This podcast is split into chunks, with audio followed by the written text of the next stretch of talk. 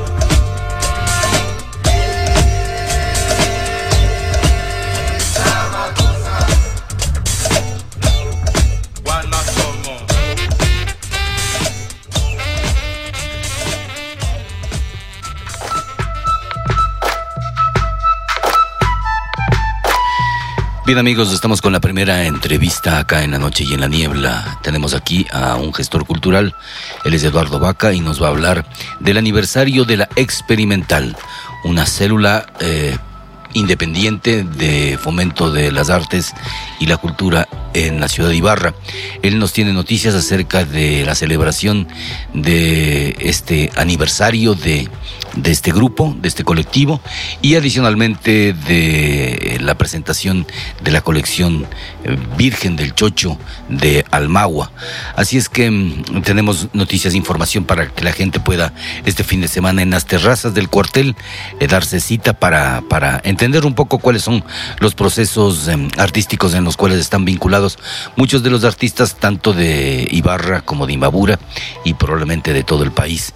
Así es que, mm, bienvenido Eduardo, cuéntanos un poco en qué consiste, bueno, eh, es un aniversario más de la experimental y ustedes han venido gestando a lo largo de este año una serie de eventos que vale la pena que la gente conozca y danos un poquito una reseña de lo que ha hecho la experimental para después empezar a abordar eh, este aniversario tan, tan, chévere que van a hacer eh, con una serie de, de eventos complementarios que ayudarán un poco a reforzar el ámbito cultural y sobre todo este ambiente a veces alicaído que tiene la cultura en nuestra ciudad.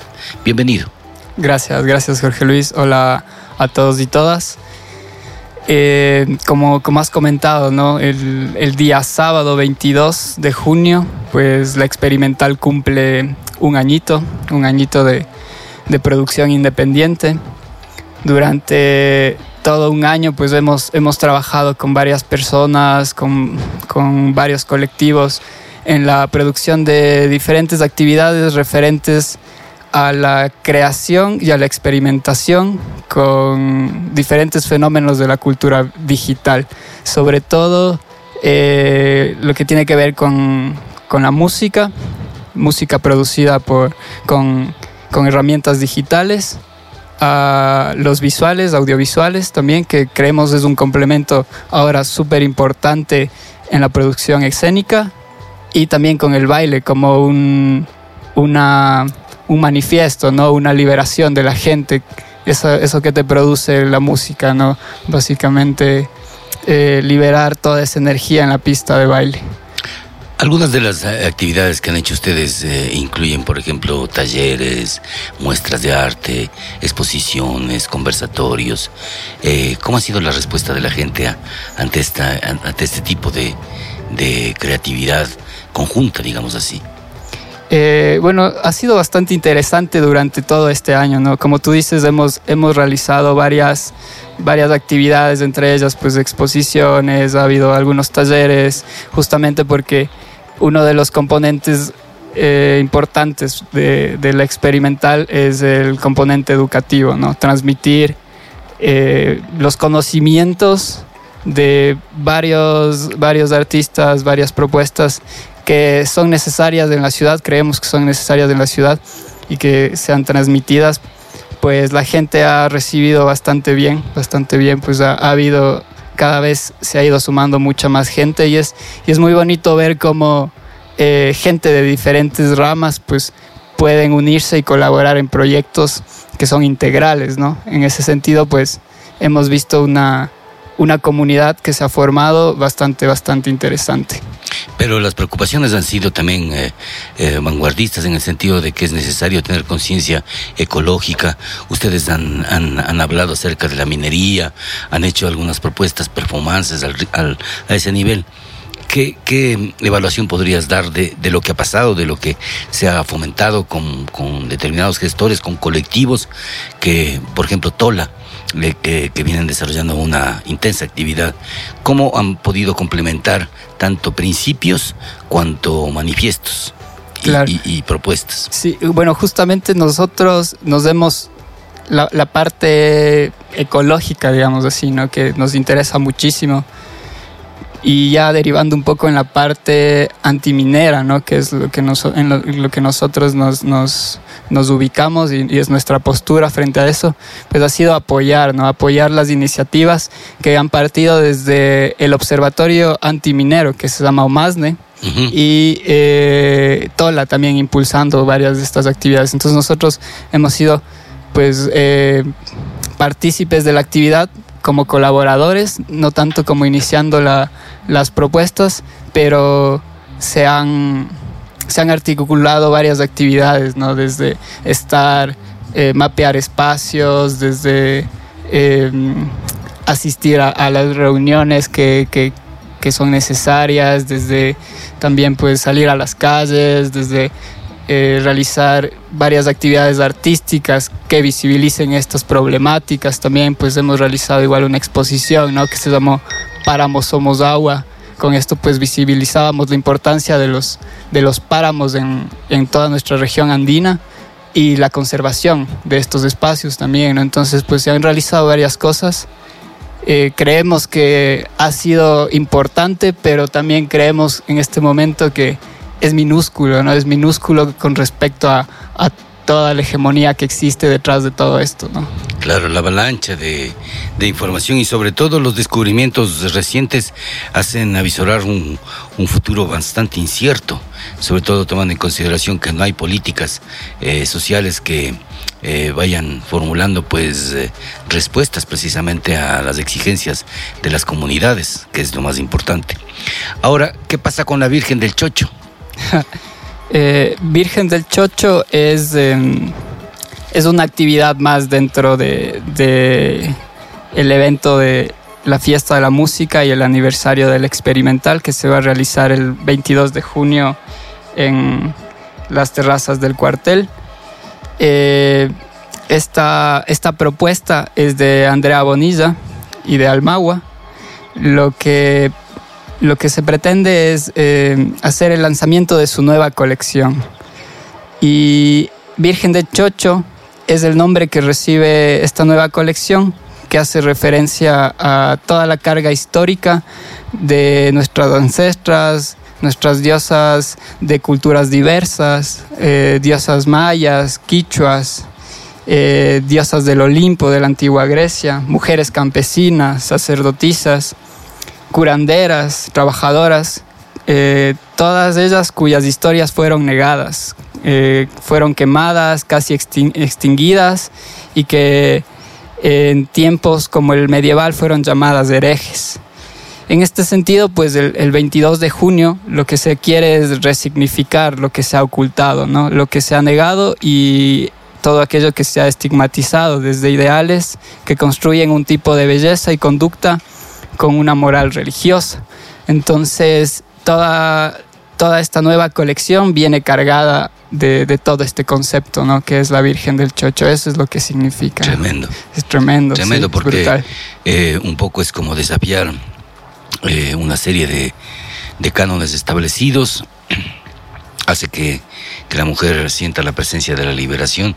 Y por otro lado, bueno, la pregunta es, ¿a qué horas empezará todo este, este, este- esta fiesta? La, sí, la fiesta es ah, desde las 6 de la tarde, ¿no? Desde, las 6 de la tarde pues abrimos el espacio para, para diferentes propuestas musicales. Hay cuatro DJs en escena que vienen de dif- diferentes partes de Ecuador. Viene Lascivio Bohemia, que es un alquimista increíble en la música, Sí, creo que uno de los, perfecto, de los, de los mejores Sí, de los mejores de compositores que, que, Electroandino, pero Sí, genera un mestizaje brutal ¿no? En, en todos los ritmos que utiliza. Está también eh, DJ Joya, que es una DJ y productora quiteña, que que es una joya. es una joya, básicamente. Ella lo que, lo que, lo que se enfoca básicamente para producir su música es, son los ritmos latinoamericanos, sobre todo el reggaetón. Extrae muchísimo del reggaetón y lo fusiona con, con diferentes estructuras electrónicas que, que me- a mi parecer me parece increíble, ¿no? Y, y ha sido una de las precursoras eh, de una fiesta en Quito que se llama La Sinvergüenza. Bueno, se llamó porque este mes terminó ya la última edición y fue muy importante en la escena, sobre todo LGBTI, eh, visibilizando todos sus derechos y, sus, y sus lugares de expresión también, ¿no? Esa está la joya. Entonces recuerden, nada sinvergüenza estarán en las terrazas de este fin de semana. Eh, hablamos de la Cibio Bohemia, que, la Silvia Bohemia, que me encanta ajá. sus mezclas. ¿Y quién más sería? La joya viene Ansiedades, que es una, una chica de Guayaquil que es saxofonista y ahora eh, está estudiando producción musical. Ella pues justamente por todo ese pasado de saxofonista y, y muy, muy vinculada a los vientos en la música, pues ah, está haciendo una producción también bastante interesante de música, ¿no? Y finalmente está Felipe Enríquez, Felipe Enríquez con su proyecto No Time for Love, que es, es un enfermo. que es increíble también. sí, ¿no? loquísimo el Sí, Felipe. Me, me parece Homes genial todo su Dark. proyecto. Entonces, la fiesta va a estar bien cumbiera, bien chichera, bien reggaetonera, bien electrónica, bien hipster y bien todo Bien realmente. chévere, bien En- chévere. entonces, sí, me parece ba- bastante chévere. También, pues, hemos traído una propuesta audiovisual desde Quito. Vienen unos chicos que se llaman Cuna y ellos hacen pixel mapping, que es todos estos procesos con tubos LED y, y- y programar cada piecita de la LED con los, las frecuencias de la música, por ejemplo. Entonces, es todo un show audiovisual también, ¿no? Genuino. Chévere. Eso es importante, eh, experimentar precisamente todo este tipo de, de sensaciones, tanto sonoras como, como mirar pues de, el movimiento de, de los diseños, del color, de las formas, de, de lo que está haciendo. La experimental cumple un año y con ello trae una fiesta que es imperdible. Estarán desde las 6 de la tarde hasta avanzadas horas en las terrazas del cuartel.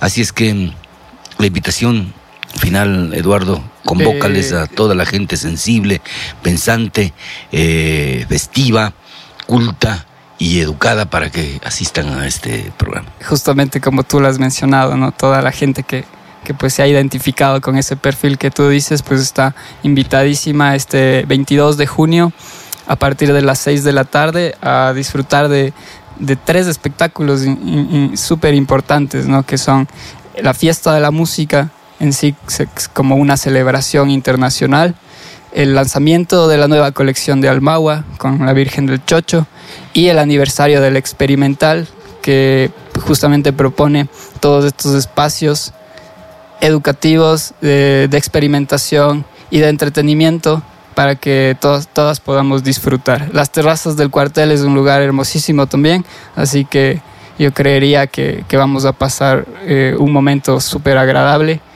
con, con todos ustedes. Así que nada, invitados y gracias a ti, Jorge Luis. Invitados alta vibración, la gente va a estar eh, prendida, la adrenalina con la experimental seguirá y subirá a tope. Así es que cordialmente invitados y nosotros avanzamos en la noche y en la niebla.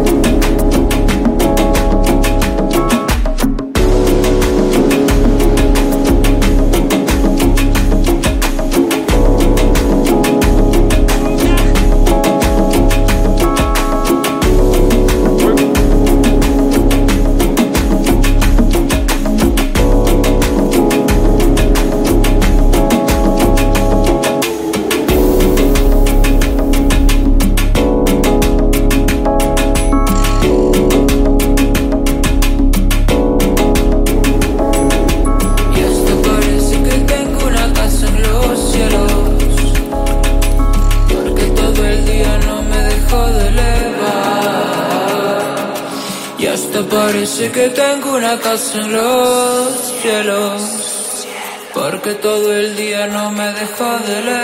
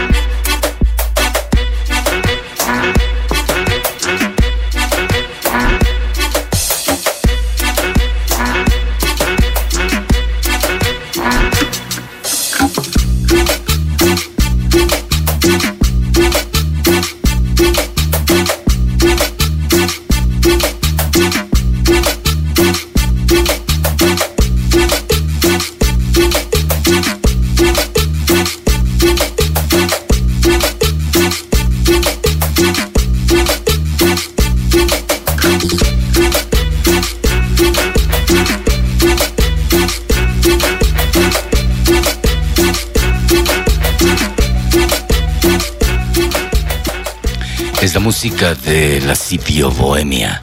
Es eh, oriundo de Guayaquil, pero ecuatoriano hasta las H's, porque se nota esa influencia paradisíaca de nuestro territorio y la forma tan chévere de expresarse. Ellos estarán, ya lo hemos dicho, este sábado 22 en eh, las terrazas del cuartel. Es el aniversario del experimental y la presentación de la diosa del chocho. La Virgen del Chocho es, o sea, bueno, habla de algunas diosas heréticas que estarán presentes esta tarde-noche en Ibarra. Eh, vamos nosotros a escuchar algo más de la Sibio Bohemia, que tiene tan buena música para eh, no solamente eh, entretener la realidad, sino sobre todo transformarla en base a esta investigación musical que hacen y puesta a disposición con un sonido espectacular acá en la noche y en la niebla. Mana alpa mamata alpa mana mamata kanchik. Ñukanchik yatami samay mama kanchik. Ñukanchikka, mana nina mamata yalichu kanchik. Ñukanchik yatami nina mama kanchik. Ñukanchikka, mana yaku mamata yalichu kanchik. ñukanchik yatami yakumama kanchik ñukanchikka mana pachamamata yalichu kanchik ñukanchik yatami pachamama kanchik ñukanchikka mana kawsay mamata yalichu kanchik ñukanchik yatami kawsay mama kanchik nosotros no somos ni más ni menos que la madre tierra porque nosotros mismos somos tierra. Nosotros no somos ni más ni menos que el aire, porque nosotros mismos somos aire. Nosotros no somos ni más ni menos que el fuego, porque nosotros mismos somos fuego. Nosotros no somos ni más ni menos que la madre agua, porque nosotros mismos somos agua. Nosotros no somos ni más ni menos que la madre naturaleza, porque nosotros mismos somos naturaleza. Nosotros no somos ni más ni menos que la vida, porque nosotros mismos somos vida. Nosotros somos los hijos e hijas de la madre tierra, los guerreros guardianes de la madre lluvia para la abundancia de la vida.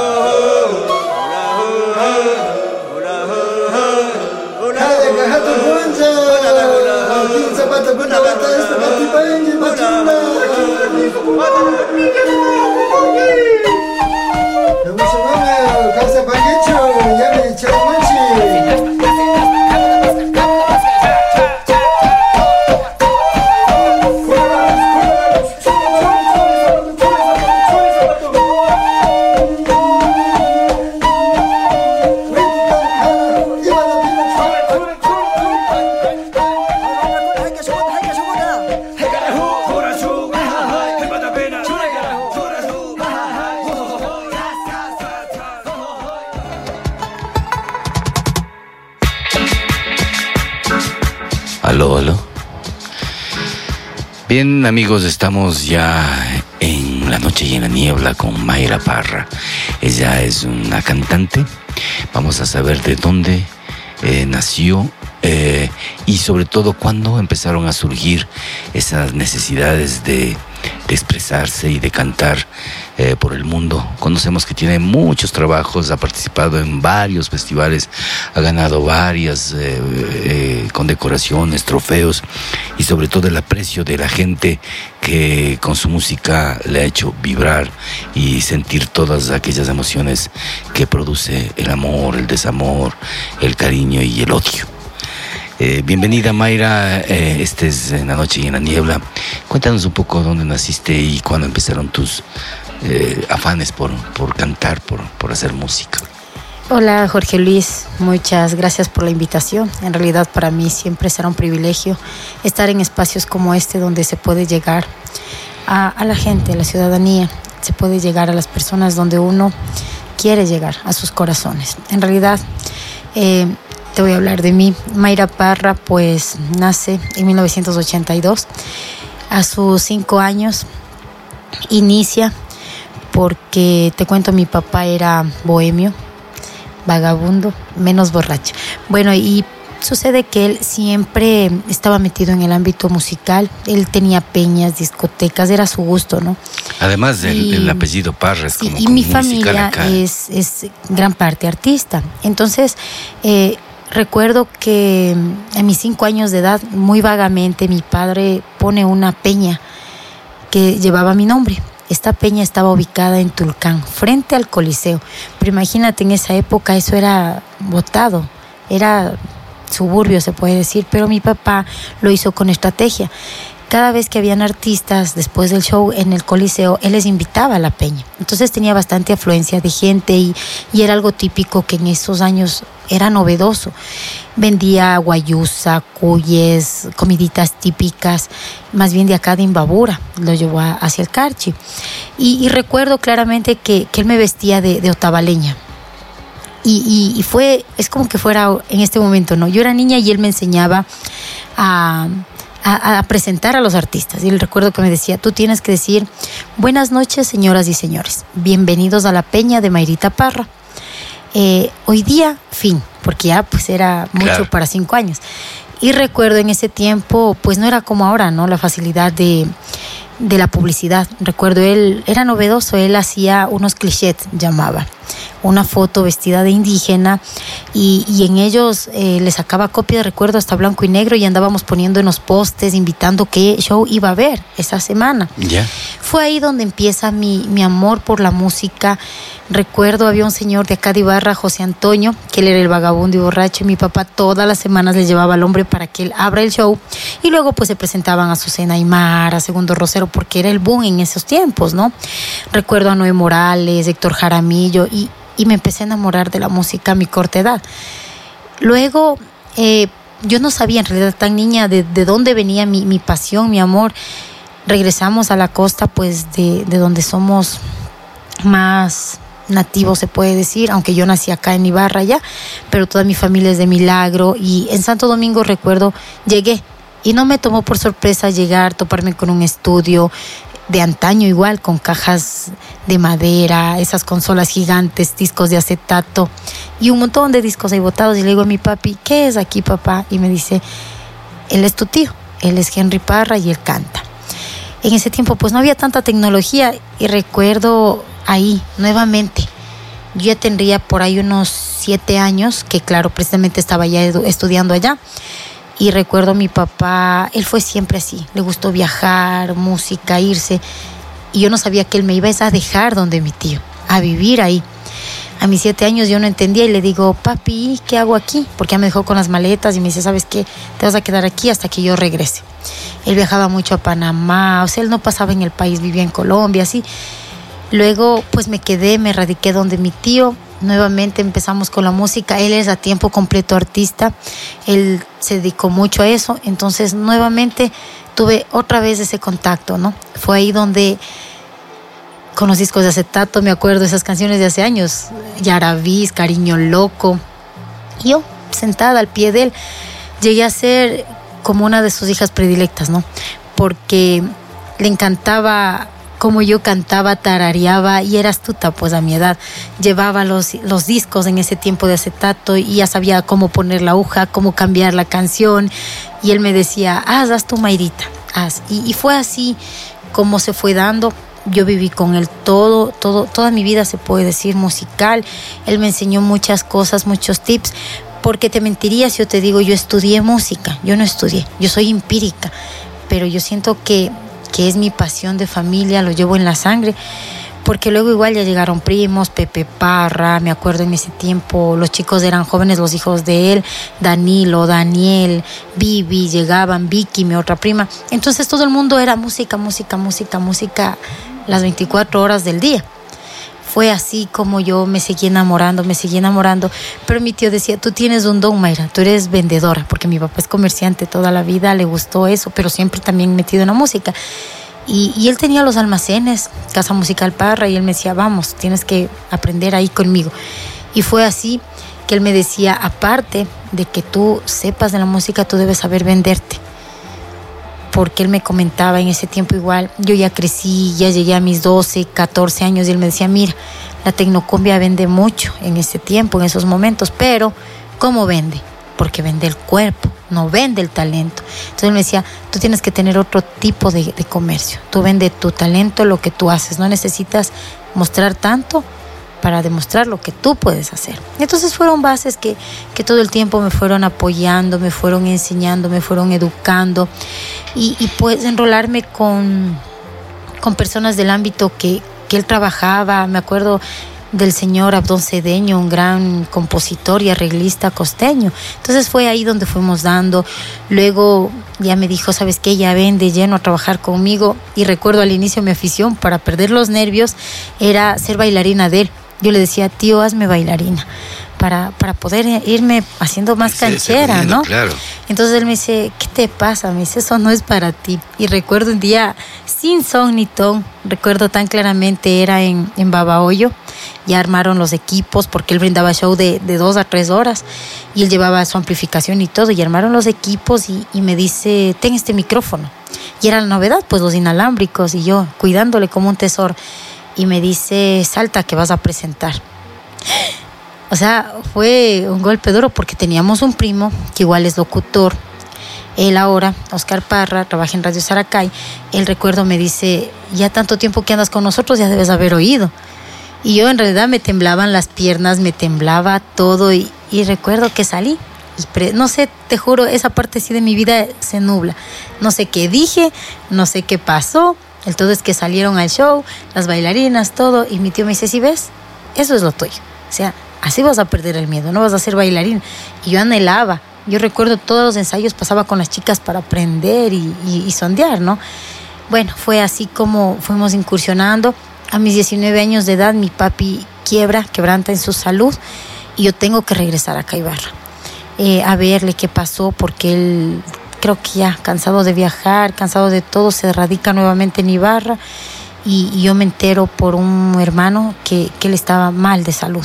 Entonces yo, yo me vengo urgente y le digo, le digo, tío, sabes que yo me quiero ir a Ibarra a verle a mi papá.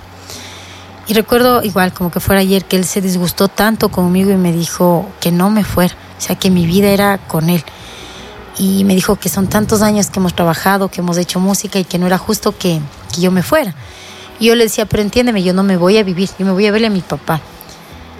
Pero él sabía el amor que yo le tenía a mi padre, que él lo pronosticó que me iba a quedar. Fue desde ahí que yo me radiqué aquí en Ibarra, me quedé, nunca regresé, alguna vez regresé ya casada, donde él le disgustó un poco, me dijo que los sueños de él eran otros conmigo, que él pensaba, incluso ya puso la orquesta y todo, y me decía, ese era mi afán, que estés conmigo. Porque fueron muchos años de, de trabajo con él que anduvimos por todo el país, todo el tiempo, pues manejando logística, manejando la parte artística de él y aprendiendo, aprendiendo siempre. Entonces, eh, fueron años maravillosos en los que conocí mucha gente, en los que aprendí de muchas personas, en los años que, como te decía, estaba de moda la tecnocumbia, que recuerdo habían los mano a mano de, de mi tío con Medardo. Fue esa la necesidad que él le obligó a ponerse a la orquesta, porque él era solista, ¿no? Solo tenía su show con sus bailarinas. Y recuerdo, él me decía, tú, para llegar tienes que innovar. Y mira, decía, yo fui el pionero, nadie andaba con siete bailarinas, porque en realidad de pronto no les podían cubrir el, el costo, los gastos y todo, pero el show que él brindaba era tan bueno que él presentaba de esa manera y él llevaba unos equipos, pues porque él tenía, ¿no? Él ponía escenario, equipos y se hizo deslumbrante el evento del recuerdo en la costa, muy, muy conocido. Ya vengo acá, me radico en, en Ibarra, conozco al padre de mi hijo, me caso a mis 20 años. A los 21, casi 22 le tengo a mi hijo y pues se queda ahí. Se queda estancada la música La carrera musical. Y sufrí mucho. Te cuento que, que para mí fue el bajón creo que más grande. Me dolió más que, que cuando mi papá incluso estaba quebrantado de salud, porque yo sabía que eso tenía cura. Sabía que mi papá, sabíamos de su enfermedad que tenía de hace años, sabíamos que eh, incluso a eso se iba siempre a tratarse a Colombia, sabíamos que iba a estar bien, porque hasta ahora él está conmigo. pero haberme casado para mí sí fue tenaz, porque fue adaptarme a otra vida, a otra familia, a otro círculo, a otra gente, a otro método, o sea, sí fue hor- horrible, pero pues tú te enseñas, dice que los humanos somos animales de costumbre, ¿no? Y, y nos acostumbramos, somos como animalitos. Yo me enseñé, me acostumbré, pero parece que dentro de mí me gritaba que no, que no era ahí mi vida. Pues igual a los dos años, ya luego de tenerle a mi hijo, retomo nuevamente, busco aquí una orquesta, las cosas se dieron otra vez. Le conozco a un señor que tenía mm, los Pumas Van. Le digo, sabe que yo soy cantante. Me dice, venga, pruébese. Le gustó, porque yo hacía muy bien la cumbia. Y, y pues aquí en realidad no hacían la cumbia con ese sabor costeño, se puede decir. Aquí lo hacían un poquito más achichado, ¿no? Sí, sí. O sea, es diferente. Entonces a él le gustó y, y recuerdo, yo le llamé a conversar a mi tío, le digo, ¿sabes qué? Estoy cantando todas tus canciones. Tropical andino. Exacto. Y empezamos a trabajar con el Señor, pero tuve muchos problemas. Fue muy difícil porque el papá de mi hijo no me entendió nunca. Mm, Algo me imaginaba. Chocamos mucho. Él nunca superó ni entendió mi necesidad de estar en un escenario porque más que un trabajo, más que una pasión, yo siento que es una necesidad. Una necesidad de, de sentir esa adrenalina, de sentir el público, de sentir los aplausos, de sentir que comunicas, de sentir que te conectas, de sentir ese engranaje entre la música, el escenario, el público y mi persona. Además cantas muy bien y, y- y con presencia y todo, o sea, ya viene a formar parte también de un espíritu que se posesiona de uno, pues. Claro, muchas gracias por, por esos elogios, Jorge Luis. En realidad eh, es bonito saber que una persona que, que conoce mucho, que ha corrido mucho este tiempo con artistas, que ha recorrido tanto el arte y que diga esas palabras para mí son muy gratificantes. Yo te agradezco bastante y, y, y bueno, te remonto nuevamente la historia. Eh, tuve muchos, muchos problemas. Recuerdo problemas que, que te parecen a veces graciosos o bobos, pero son reales. Problemas, el que nunca me voy a olvidar, mi hijo ya tenía dos años y medio y, y recuerdo en un escenario, justo nos tocó cantar en el barrio, recuerdo tan claramente, en el barrio de donde vivía mi suegra. Y fueron todos.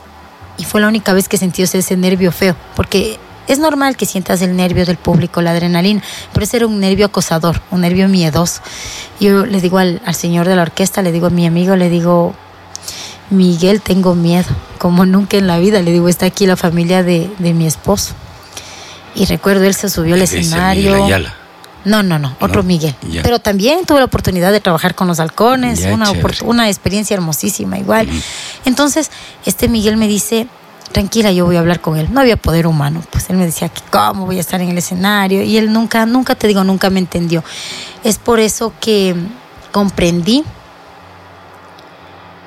que tu necesidad artística o mi necesidad artística en sí supera todo. Supera a veces familia, supera hogar, supera... Sí, rebasa todo. muchos obstáculos que, Exacto, que entonces- supuestamente no se, se autoimpone. En mi caso, yo dejé, dejé todo. Le dije, si tú no me vas a entender, lamentablemente estamos mal. No podemos continuar. Eh, tuvimos casi seis años de matrimonio y, y en verdad él tampoco, al inicio él también tuvo el arranque y dijo, bueno, esto se acaba. Nos separamos, de ahí pasaron 10 años en los que él intentó que regresemos, pero no, o sea, la música yo siento que es lo mío, siento que es mi pasión, mi, mi camino, mi ruta y, y creo yo, a veces me he puesto a pensar, digo, ¿será que hasta viejita cantaré? Pero Luego- por supuesto. Luego pues, pienso y digo, no, no, me de retirar con dignidad, así bien, bien puesta, ¿no? Para que no, no se vea feo. Pero, pero no, te cuento que, que cuando tú lo llevas en la sangre es imposible. Es imposible. O sea, te digo es imposible porque yo he luchado. Luego, luego es una carrera difícil, complicada, no, buen, no bien pagada. No bien remunerada. Eso, no bien remunerada. Entonces, por todas esas cosas, a veces como que te vienen esos bajones, ¿no? Pero insiste, insiste en ti ese, ese empoderamiento que tienes ya de por vida. Bueno, pero tú, tú, tú haces presentaciones eh, casi semanalmente. Sí, gracias Vemos a que estás Dios. viajando, Sí. que estás en actividad. Esto, eh, la gente que, que quiere pues un, un show especial, espe- especial de ti sobre todo, ¿cómo pueden contactarse contigo? Bueno, Jorge Luis, te comento que en redes sociales me pueden seguir en Facebook, Instagram, eh, como Mayra Parra estoy precisamente y, y te voy a dar un contacto, ¿ya? Para, para las personas que, es deseen, para las personas que, de- que deseen el show, te puedo conversar algo del show, son 45 minutos que hago a una hora. Pues mi fuerte son las baladas, eh, las rancheras, pero también hago tropical porque en realidad la gente necesita eso, ¿no? Ese, ese gustito de bailar, de, de disfrutar. O sea, ya la fiesta empieza Exacto. Ya pero las ganas pero de- siempre siempre es bonito de disfrutar un siempre poco es más. bonito entrar entrar Claro, suavito, con, ¿no? exacto, con, llegar con ese romance con la emoción, el con- romanticismo. exacto.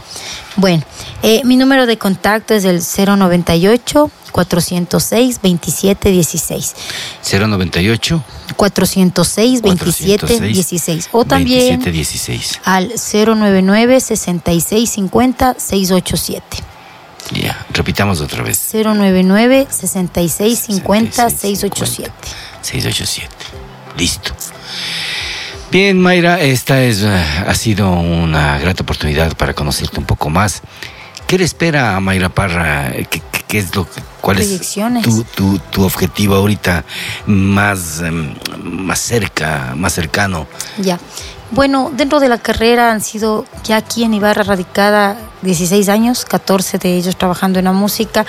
Gracias a Dios hemos logrado un poquito de posesión, gracias a Dios un nombre, eh, luego pues obtener algunos premios en festivales. Ahora el último que gané pues como artista del año en la Asociación de Artistas Profesionales de Imbabura a nivel provincial, me gané el galardón de artista del año en género ranchero pues que en realidad algunos se, se impactaron porque mi- me conocían como tropical, ¿no? Pero no sabían que mi fuerte siempre fue las baladas y las rancheras, fue la mi afición.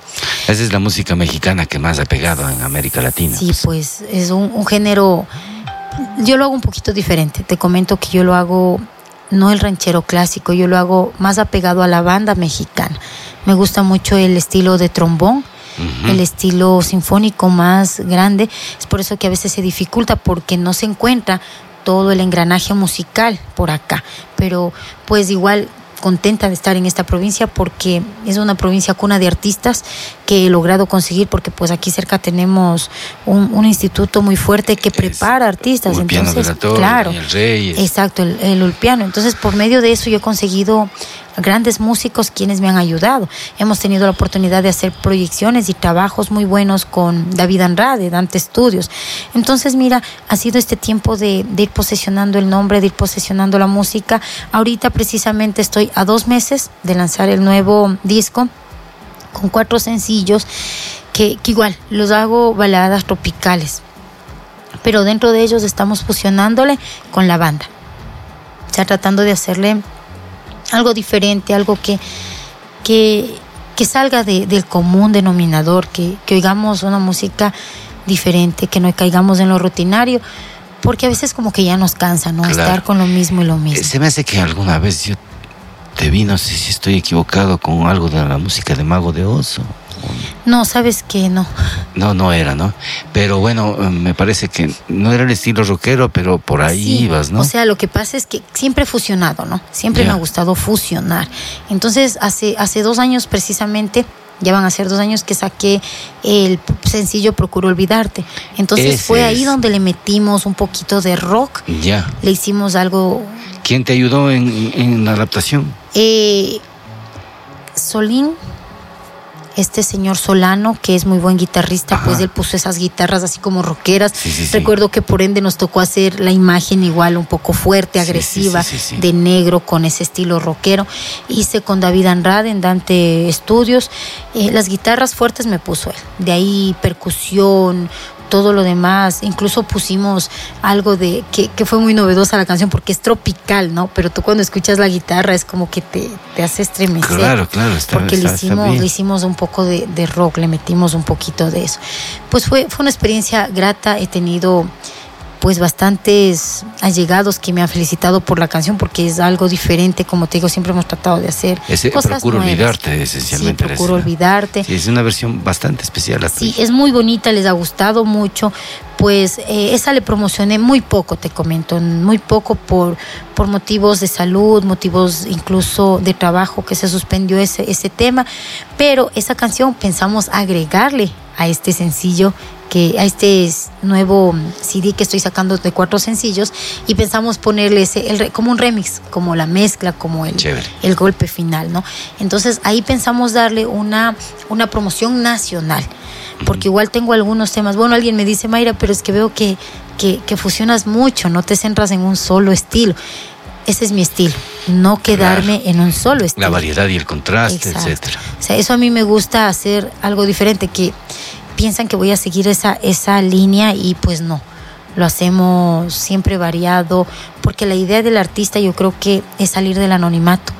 Y para salir del anonimato tenemos que poner o marcar nuestro propio estilo.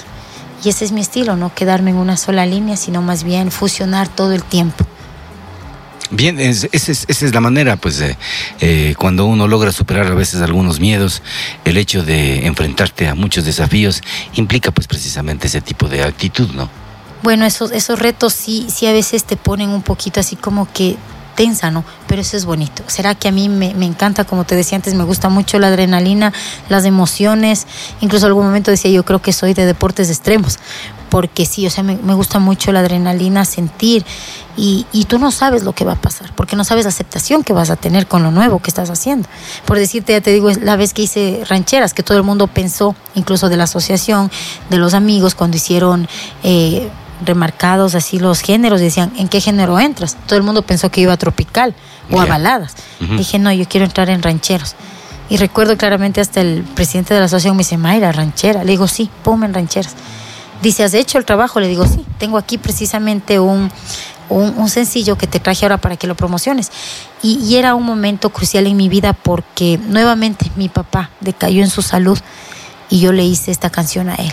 O sea, esta canción es muy, muy especial para mí. Es un cover de Juan Gabriel, pero yo lo hice en un género ranchero que incluso pienso a futuro igual fusionarlo. He pensado incluso meterle algo de de parloteo, algo de fuerza, porque está, es un mariachi lineal en donde entran trombones, donde te hace un poco banda.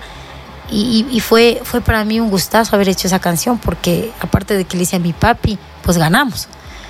Ganamos porque, porque fue, un, fue un concurso, te digo, a nivel nacional, fue todo por redes, tú, tú no podías ahí vencer si no era por aceptación del público. Claro, ese es a veces más justo, ¿no? Entonces, yo, yo te juro, tuve miedo, te soy sincera, tuve miedo porque peleamos con, con mariachis fuertes de la provincia, peleamos con mariachis que yo les conozco de una trayectoria gigantesca y cuando se acercaron a mí me dicen, qué locura, estás como solista con una canción que, que ni siquiera es mariachi.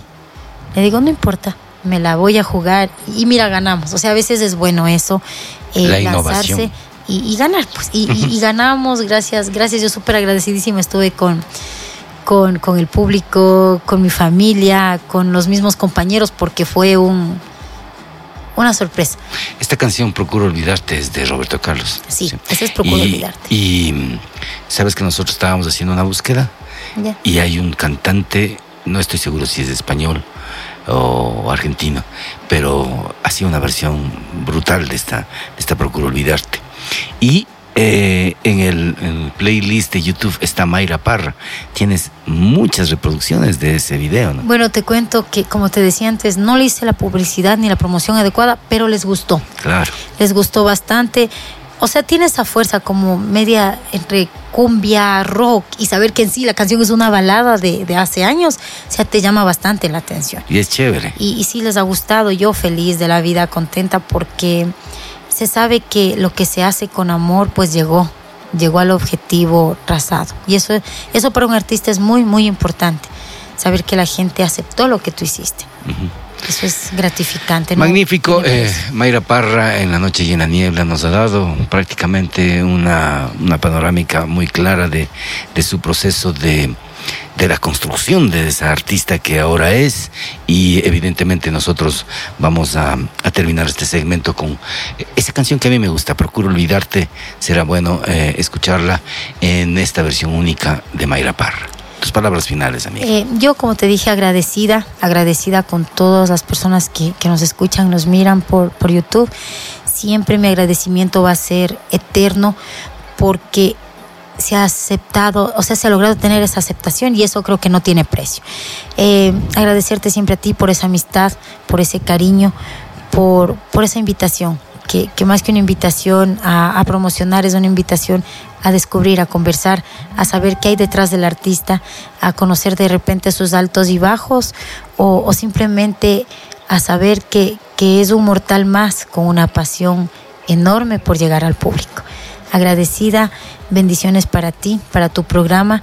Es muy, muy escuchado, muy, muy visto y me consta porque lo, lo he oído.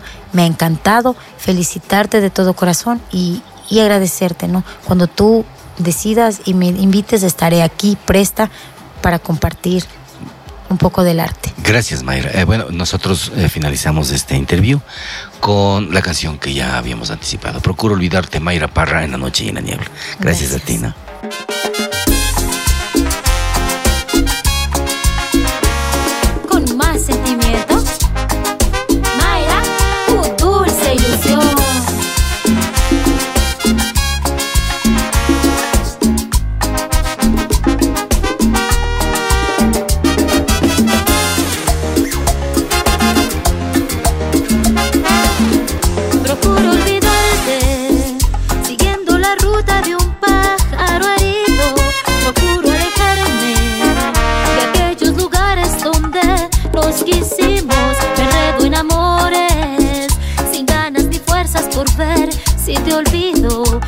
llega la noche y de nuevo comprendo que te necesito. Procuro olvidarte,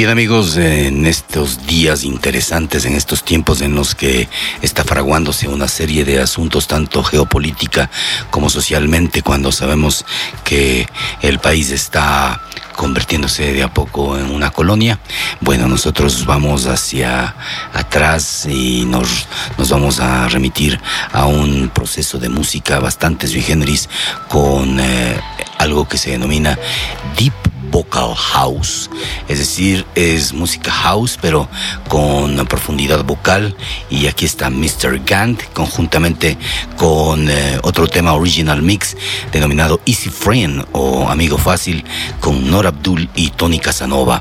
En la noche y en la niebla vamos a presentar Deep Vocal House, nuevamente les repetimos, con toda la energía de este swing sonoro auténticamente contemporáneo.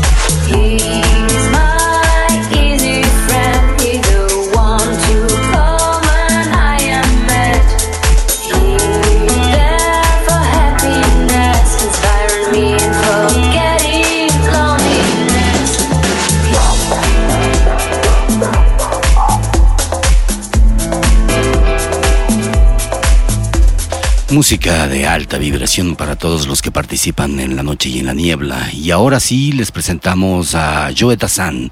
Él nos presenta un tema que es particularmente muy famoso entre la gente romántica, pero le vamos a redimensionar el concepto aquel y el paradigma del romanticismo chato se convierte en energía pura a través de esta, la 92.3. Escuchemos Si tú no existes, de Joe Dazan, versión electrónica.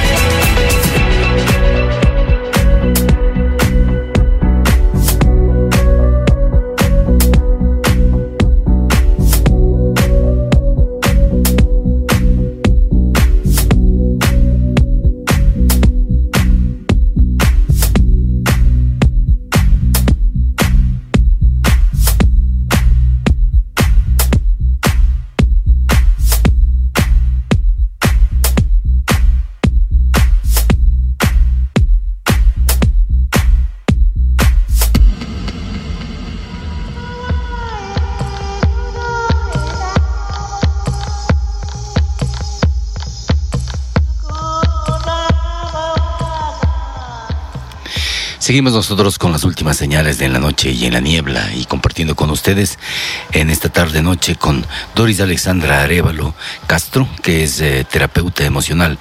Doris, bienvenida a nuestro programa. Queremos esencialmente darle una cordial bienvenida eh, para que nos explique un poco qué es lo que hace una terapeuta emo- emocional, Eh, ya no desde el ámbito psiquiátrico, si- eh, psicológico, sino la terapeuta emocional como tal, que, eh, en qué ayuda generalmente a las personas o cuáles son los problemas que se pueden tratar con la terapia emocional. Bienvenida. Muchas gracias Jorge por la apertura que me ha dado. Le quedo muy agradecida realmente. Eh, respondiendo a su pregunta, bueno, la terapeuta emocional lo que hace es acompañar, eh, apoyar a la persona a que ella misma llegue a su darse cuenta, a su darse cuenta eh, en su esencia, el ir a, a su ser interior, a escuchar esa voz interior donde está todas las respuestas ante cualquier situación que para la persona sea conflictiva. Este, este tipo de, de problemas que a veces los seres humanos tenemos, ya sea por eh, trastornos de la personalidad, por comportamientos inadecuados, por adicciones, ese tipo de cosas, ¿cómo le acompaña a usted? Eh, en, en qué medida eh, la terapia sirve esencialmente para que descubra los valores internos? Ya, lo que se hace en ese para ayudarle a esta persona es ayudándole primero a, bajar de su mente a su cuerpo, ayudándole me- mediante una experiencia vivencial que se hace durante los talleres, se hace di- diferentes dinámicas en sí. Entonces la persona lo que baja es de estar pensando tanto a sentir, a darse cuenta viene su- una emoción, una sensación a su cuerpo. Entonces, en base a esto es lo que le ayudamos a la persona a que se ella experimente esto con más énfasis, a que no lo evada, sino más bien a que se dé el permiso de sentirlo más. ¿Por qué? Porque estas cosas, a partir de que uno se da cuenta dónde está esa emoción, esa sensación, entonces el ser humano empieza a tomar conciencia. Y es ahí por donde nosotros podemos ingresar a descubrir qué hay detrás de esto. Eh, por ejemplo, en la gente que tiene miedo a volar, digamos así, a, a vol- a volar en aviones. Un caso específico, concreto, ¿no es cierto? O quizás tienen algunas manías o algunas fobias. cómo eh, darles estímulos para que, para que pierdan precisamente esos miedos. Lo que se podría hacer en ese caso es ir a esa raíz, a ver desde dónde aparece ese miedo y luego a tener como una conversación con ese miedo desde dónde nació, tener esa conversación, luego la persona es la que ella mismo integra esto a su vida y lo ha superado de esa manera, cuando ella tiene un diálogo interno de aceptación, porque para que esta persona tenga esta frustración es porque algo pasó, algo no procesó entonces ahí es cuando vamos a ir de manera paulatina, pero con la, con la intención de ir a su interior, a saber de dónde aparece este miedo. ¿Desde cuándo está ahí? ¿Y para qué está? La sabiduría interna es la que le ayuda a dar todas esas respuestas. ¿Existe alguna técnica especial? Gestal, por ejemplo. Hay varias realmente, pero con la que más se trabaja es con la gestal integrativa. ¿Qué es lo que hace la gestal integrativa? Es ayudarle a recuperar esa autenticidad del ser humano que lo tenemos y autorregularnos para que de esa manera podamos ser responsables con todo lo que nosotros estemos sintiendo. Y por, por ejemplo, existen padres que tienen una niña o una niña que, por ejemplo, se orina en la cama. Eh, digamos un caso específico. ¿La Gestalt puede ayudarle? ¿Sí? Lo que pasa es que ahí todo se puede ayudar a través de la gestalt, pero también es importante los padres. Ya. No solamente hay que verle como el problema de la niña, sino también cómo está el entorno, porque muchas de las veces es el entorno el que está afectando más a esta criatura. Cuando eh, este tipo de, de dramas se salen del, de, lo, de lo previsto o va más allá de las fuerzas de, de una familia, porque esta, este, el, digamos, el enfermo o, o la persona que tiene el problema eh, no solamente es que tiene desórdenes emocionales, sino también desórdenes psíquicos como la esquizofrenia, la paranoia, quizás algún tipo de manía, tic nervioso. Eh, también se le puede ayudar a canalizar todo ese esfuerzo de una manera mucho más adecuada. Se le puede ayudar, pero también es necesario tener el, el otro tratamiento, por Claro, así el decirlo. referente psiquiátrico Ujú, que tendría así que ser es. medicado. Así es. Claro que sin suspender eso, nosotros podríamos ayudarle a que él mismo tome la responsabilidad de su vida. Y sí se ayuda, pero también es muy necesario el acompañamiento de un psiquiatra. Claro.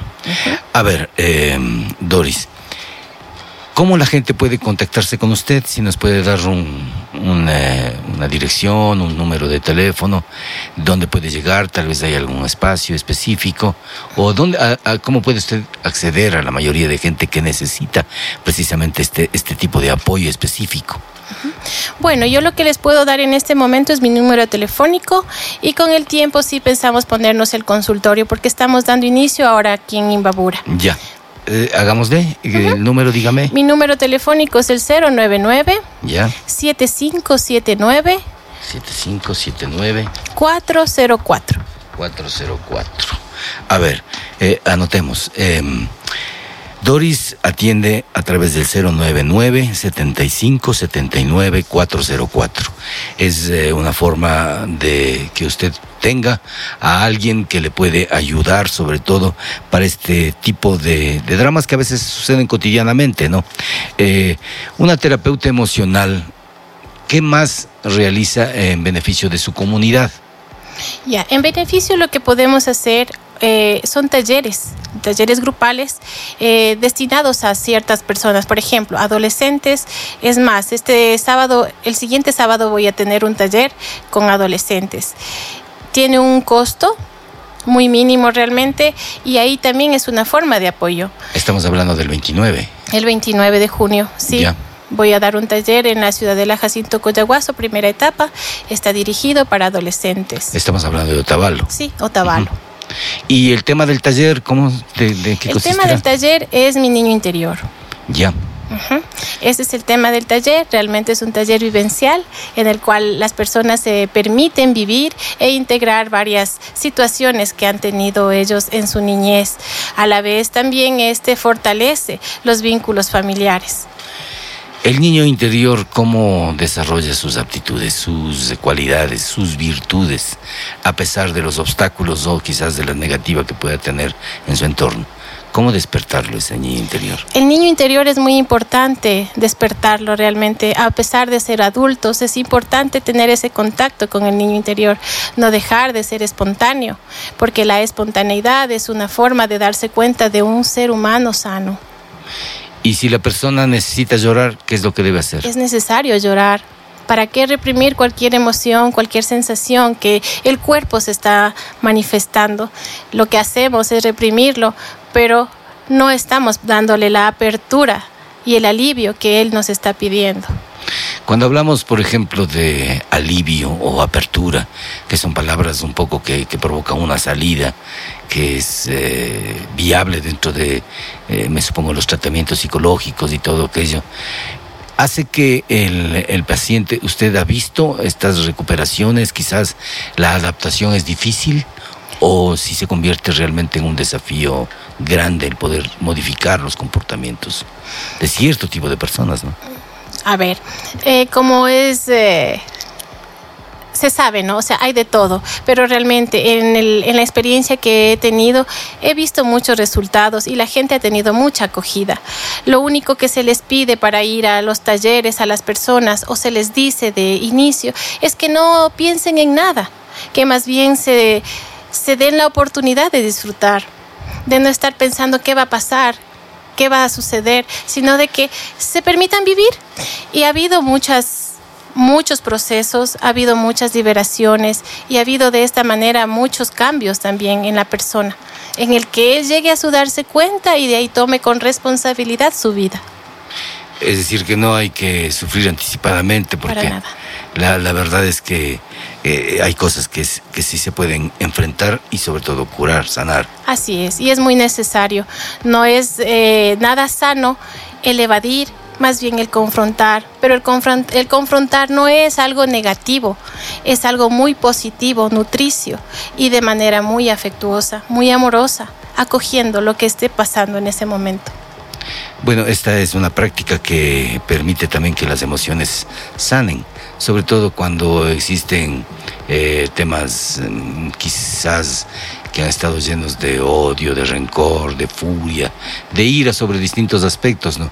Cómo se, se, puede buscar la paz interior, porque eh, yo precisamente hace poco estaba viendo un programa donde a la gente le preguntaban cómo está su salud, cómo, cómo practica sus, eh, cómo mejora su salud. Y, y entonces decían, no, pues la buena alimentación y de pronto hacer deporte, etcétera, etcétera. Pero cuando les preguntaba, ¿y qué tal de la salud mental? ¿Cómo, se, cómo, cómo hace ejercicio con la salud mental? ¿Qué le diríamos, Doris? Acerca de la salud mental, Ajá. es importante nutrirla. Yo creo que, yo considero más bien de que es lo más fundamental para el ser humano. Si nosotros tenemos salud mental, vamos a tener una vida con equilibrio con más positivismo que negativismo, a pesar que las cosas negativas a uno como ser humano lo que hace es darle una enseñanza. Es responsabilidad de cada uno aprender para que la vida mismo no se encargue de volvernos a repetir. ¿Cómo se le puede nutrir esto? Es a través de los pensamientos positivos, sin crear situaciones, pensamientos catastróficos. ¿Qué significa esto? Que so- nosotros pensamos en algo que ni siquiera va a suceder. Es mejor dejar de darle rienda suelta a la mente y empezar a ser un poco más sensitivos, a permitirnos sentir. Lo que usted dice es importante, es decir, deja de pensar tanto y enfócate en algo específico, lo que te haga bien, porque a veces, eh, bueno, una de las rutinas de la meditación trascendental es precisamente no pienses en nada para que pienses en todo. Y es, en realidad una, una fórmula que ha tenido éxito, qué sé yo, en determinados casos, ¿no? Pero cuando se trata, por ejemplo, de una eh, obsesión, porque estas obsesiones a veces están ligadas, eh, qué sé yo, desde el punto de vista familiar, o a veces es una obsesión sexual, o a veces es una obsesión, eh, qué sé yo, laboral. El, el- el trabajólico que hablamos, por ejemplo, el, el que está siempre con ganas de trabajar y para él es un vicio de mañana, tarde y noche. ¿Cómo pues tratar con, con las adicciones esencialmente, con, con ese tipo de, de sensaciones que le produce el hecho de o usar drogas, o usar un fetiche, o, o- usar eh, determinadas prendas de vestir, si se refiere, por ejemplo, al ámbito sexual, ¿no? Porque eh, es determinante también la sexualidad dentro de los procesos de conocimiento, ¿no? Bueno, en esto lo que debemos de hacer nosotros es, otra vez como repito, es responsabilizarnos con esto que estoy sintiendo. Sí, darme la oportunidad de sentirlo, pero a la vez tomar la responsabilidad. ¿Qué es lo que yo siento realmente al hacer esto o cual cosa? Lo que pasa es que nosotros a veces lo que utilizamos son caretas para no mostrarnos realmente. O lo que puede ser es lo contrario, que de esa manera yo siento aceptación por el resto y busco de manera inconsciente aceptación hacia el resto. Es por eso que empezamos a desviarnos de nuestra esencia y buscar cosas que entre comillas lo que hace es tenernos solamente esclavos y no somos unas personas realmente libres. Lo que les hago ahí la invitación es realmente a tomar conciencia y responsabilidad de cada una de esas emociones, sensaciones que esté surgiendo o emergiendo en ese momento. Una vez que yo tomo conciencia y me conozco realmente, entonces fortalezco estas debilidades, por así decirlas. Claro, eso mm, de todas maneras siempre significa una especie de desapego pues de, de algunas de las prácticas nocivas para uno mismo. Esto, esto de las adicciones, aparte de eso, tiene un componente que equivale a entender un poco la naturaleza humana. Y eso es muy difícil, porque todos somos diversos, únicos. ¿no? ¿Cuánto de, de importante es que reconozcamos nuestro entorno social para el mejoramiento individual? Cuán importante, muy importante realmente, porque nuestro entorno es todo. Es importante, como usted dice, tener esa conexión con la naturaleza, la naturaleza mía, la naturaleza de mi entorno, mi naturaleza. El tener ese contacto es que yo voy a empezar a tener algo más sano para mí mismo y si yo empiezo a tener esa paz, esa sanidad, también mi entorno. Entonces sí es muy importante. Bien, eh, esta ha sido una entrevista con Doris Alexandra Arevalo. El número de teléfono de contacto de esta terapeuta emocional es el 099 75 79 404. Sus palabras finales, eh, doctora. Bueno, agradecerle realmente por la apertura. Eh, le deseo muchos éxitos y bendiciones en su carrera y estoy para servirle a usted y a la comunidad. Muchas Muchísimas gracias, a, a las personas también que sintonizando en la noche y en la niebla entienden que aunque nos mudamos de piel, siempre seguimos esencialmente siendo los mismos. Gracias a ustedes.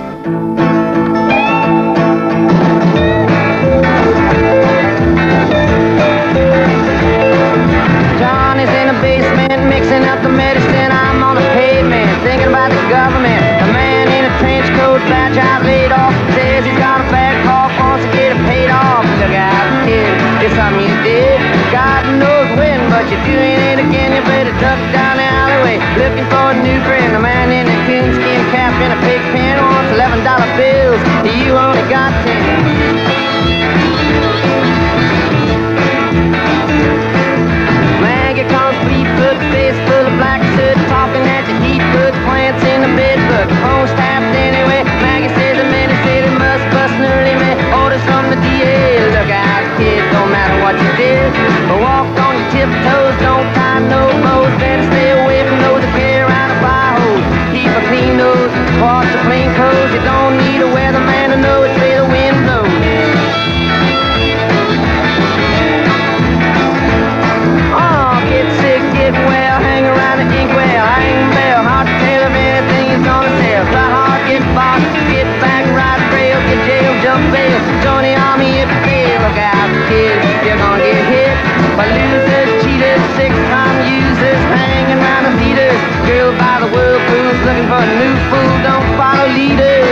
parking meters.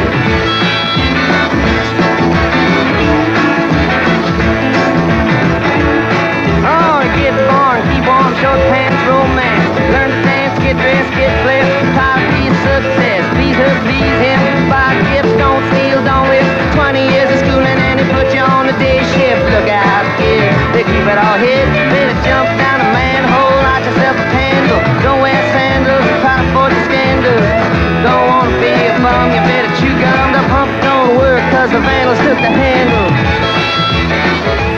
Uno de los grandes del Premio Nobel de Literatura, el señor Bob Dylan, quizás el último porque no se ha entregado el Nobel de Literatura desde hace prácticamente dos años por escándalos sexuales. Y a propósito de escándalos sexuales, Cristina Aguilera celebra el eh, matrimonio igualitario en el Ecuador y dice algo más o menos así, eh, según el tuit que, que la cantante, que tiene eh, por supuesto una referencia con Ecuador porque su eh, tatarabuelo fue Demetrio Aguilera Malta.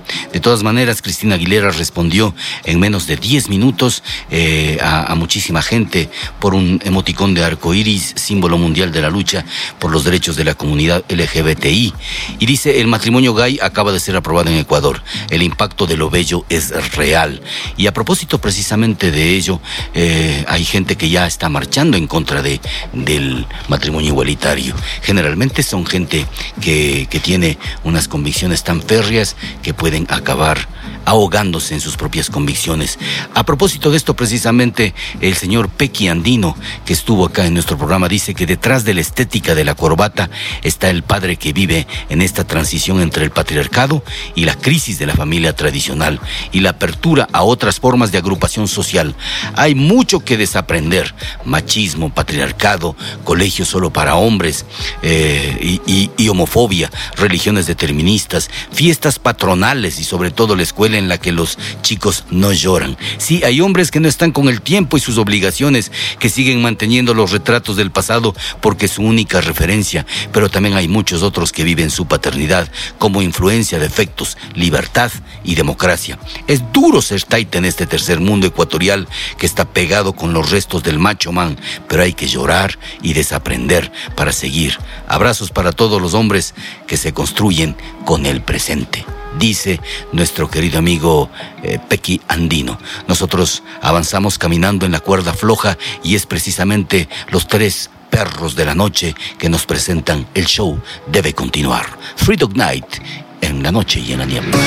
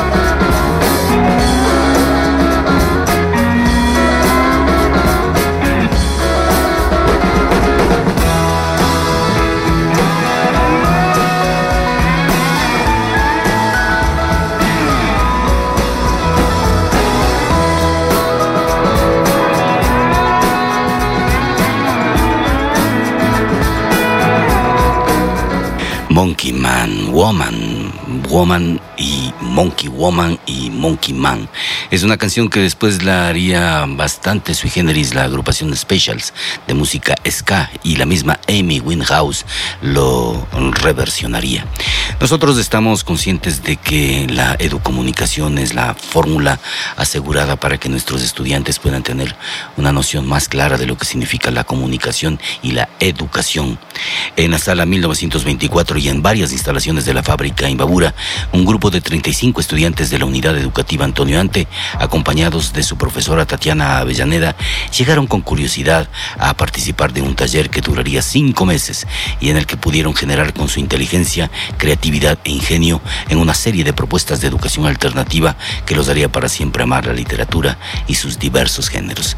Sabemos que acá en la fábrica Imbabura ya se está eh, realizando la edición, el diseño, la diagramación de este proyecto, porque alertas ante esta circunstancia, los directivos del Plan Nacional del Libro denominado José de la Cuadra, adscrito al Ministerio de Cultura y Patrimonio del Ecuador, se hicieron eco de este grupo de muchachos e hicieron la donación de un kit lector a cada uno de los participantes, lo que fue de gran aporte, pues a partir de estos textos se desarrollaron algunas dinámicas de creación de microcuentos, ligeros ensayos, ejercicios pedagógicos, con la lectura esencialmente, la construcción de personajes y exploraciones de espacios inusuales para la observación y la creación de textos y pretextos literarios. En realidad eh, nos alegra muchísimo haber eh, contribuido a la formación intelectual de estos jóvenes y desde aquí, desde la fábrica Imbabura, les mandamos un gran abrazo porque sabemos que han conseguido un triunfo precisamente frente a las otras instituciones educativas en las que también se puso de manifiesto la capacidad que tienen de creatividad para la formación de la cultura de la lectura. Nosotros avanzamos con Caras de Ángeles. Estos son los Gary Glitters Band y Angel Face en la noche y en la niebla.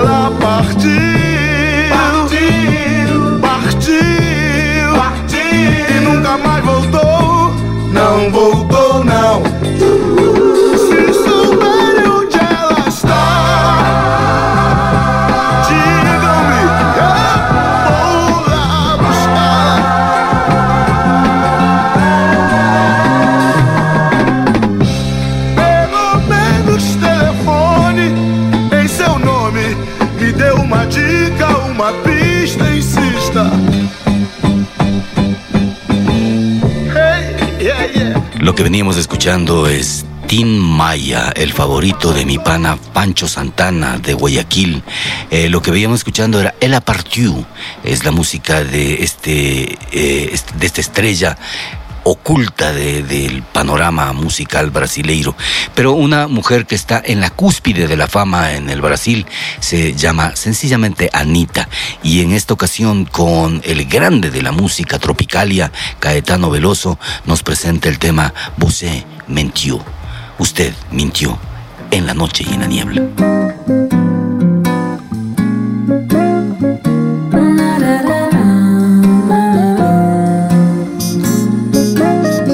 Você mentiu e eu não devia mais acreditar.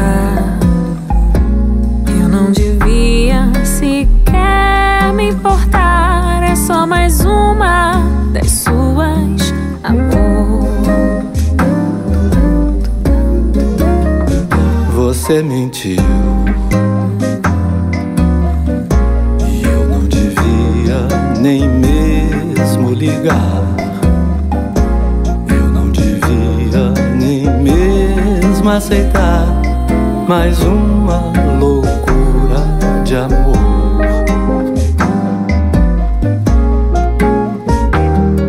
Quem sabe um dia você vai saber o que é o amor e nesse dia perceber o que é que tem valor. Sair do preto e branco para o mundo com mais cor. E aí, quem sabe conversar sem mágoa e sem rancor. Mas você mentiu. E eu não devia mais acreditar.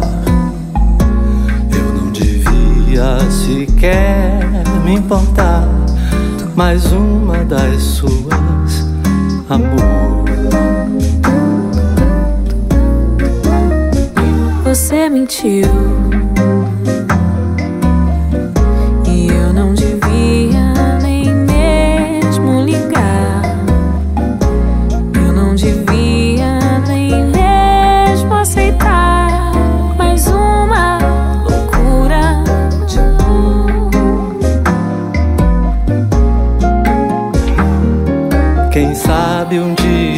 Você vai saber o que é o amor.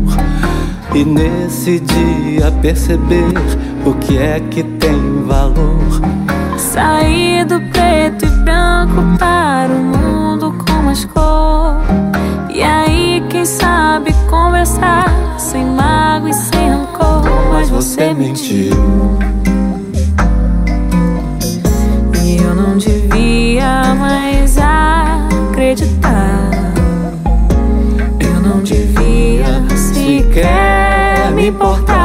Só mais uma das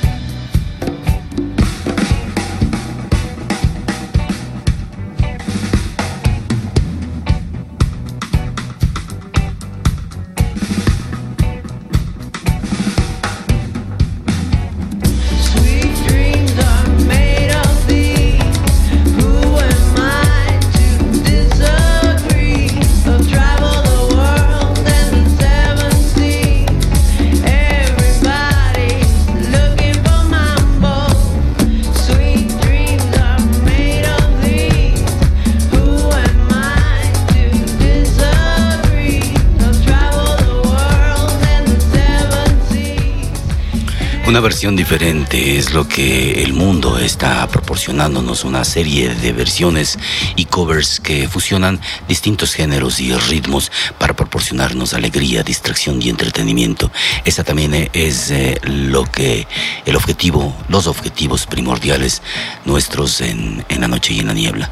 Un proyecto que desde siempre les recordará en la noche y en la niebla con Jorge Luis Narváez y Henry Melo en la instrumentalización sonora para proporcionarles siempre buena energía.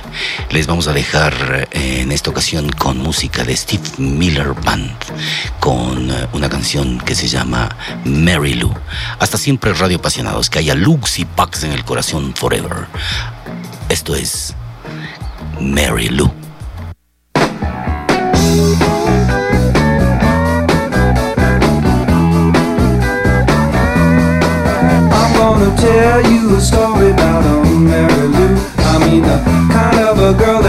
Fool of you. She made a young man old and man pain.